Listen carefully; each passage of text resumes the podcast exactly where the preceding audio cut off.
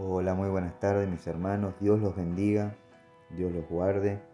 Que el Señor esté haciendo resplandecer su rostro sobre cada uno de ustedes. Bueno, mis hermanos, hoy traje para compartir con ustedes una perlita que está situada en el libro de Efesios, capítulo 1, versículos del 3 al 5. Dice, Toda la alabanza sea para Dios el Padre de nuestro Señor Jesucristo, quien nos ha bendecido con toda clase de bendiciones espirituales en los lugares celestiales, porque estamos unidos a Cristo. Incluso antes de haber hecho el mundo, Dios nos amó y nos eligió en Cristo para que seamos santos e intachables a sus ojos. Dios decidió de antemano adoptarnos como miembros de su familia al acercarnos a sí mismo por medio de Jesucristo. Eso es precisamente lo que Él quería hacer y le dio gran gusto hacerlo. Ahora, hay dos frases que si no me equivoco en el versículo 3 que quería analizar. La primera es quien nos ha bendecido con toda clase de bendiciones espirituales. ¿Qué quiere decir? Quiere decir que Cristo, eh, que en Cristo tenemos todos los beneficios de conocer a Dios. Fuimos elegidos para la salvación y adoptados como sus hijos. Recibimos el perdón de Dios, sabiduría, los dones del Espíritu, el poder para hacer la voluntad de Dios y la esperanza de vivir para siempre junto a Cristo. Debido a que tenemos una relación íntima con Cristo, podemos disfrutar de estas bendiciones ahora, sí, hoy mismo. Y la otra frase que quería analizar eran lugares celestiales, que aparece cinco veces en esta carta. Y se refiere a la esfera más allá del mundo material. Los beneficios espirituales de los creyentes proceden de los lugares celestiales y los creyentes luchan contra fuerzas espirituales del mal que también residen en los lugares celestiales. Eso lo podemos ver en Efesios 6:12. Pero, en otras palabras, las batallas que toman lugar en los lugares celestiales también toman lugar en la tierra.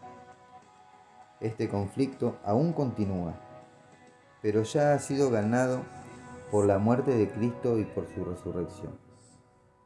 Ahora, Pablo hace énfasis en que la salvación depende totalmente de Dios al mencionar que Él nos eligió. No somos salvos porque merezcamos la salvación, sino porque Dios es bondadoso y nos da gratuitamente esa salvación. Nosotros no, no influimos en su decisión de, de salvarnos a nosotros. Él nos salvó de acuerdo a su plan. Por lo tanto, no podemos atribuirnos el mérito de nuestra salvación, ni hay oportunidad para que nos sintamos orgullosos. El misterio de la salvación se originó en la mente eterna de Dios, mucho antes de que existiéramos. Quizás es difícil entender cómo Dios pudo aceptarnos, pero gracias a Cristo somos santos e intachables a sus ojos. Dios nos eligió, Dios te eligió. Y al pertenecerle por medio de Jesucristo, Él nos ve como si nunca hubiésemos pecado. Lo único que podemos hacer es darle gracias por su maravilloso, por su maravilloso amor, por, eh, por su fidelidad. Darle gracias cada día por poder respirar. Darle gracias por sacarnos de las tinieblas y llevarnos a su luz admirable. Así que ahí donde estás, dale gracias a Dios, glorifícalo. Que a Él sea la gloria y la honra. Bueno, por hoy se termina la perlita. Te deseo un, una buena noche, un buen descanso.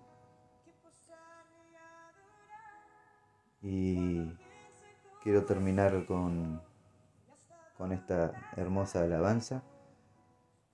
Vamos a, a alabar y a glorificar el nombre de nuestro Señor.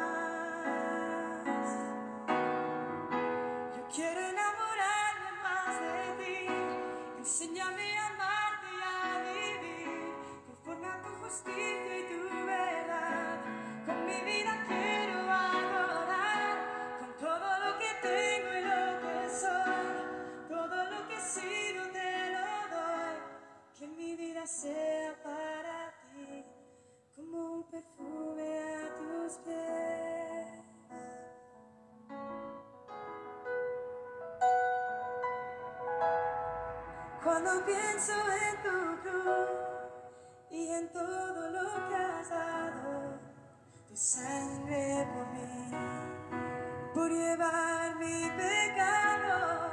Y cuando pienso en tu mano, hasta aquí amor.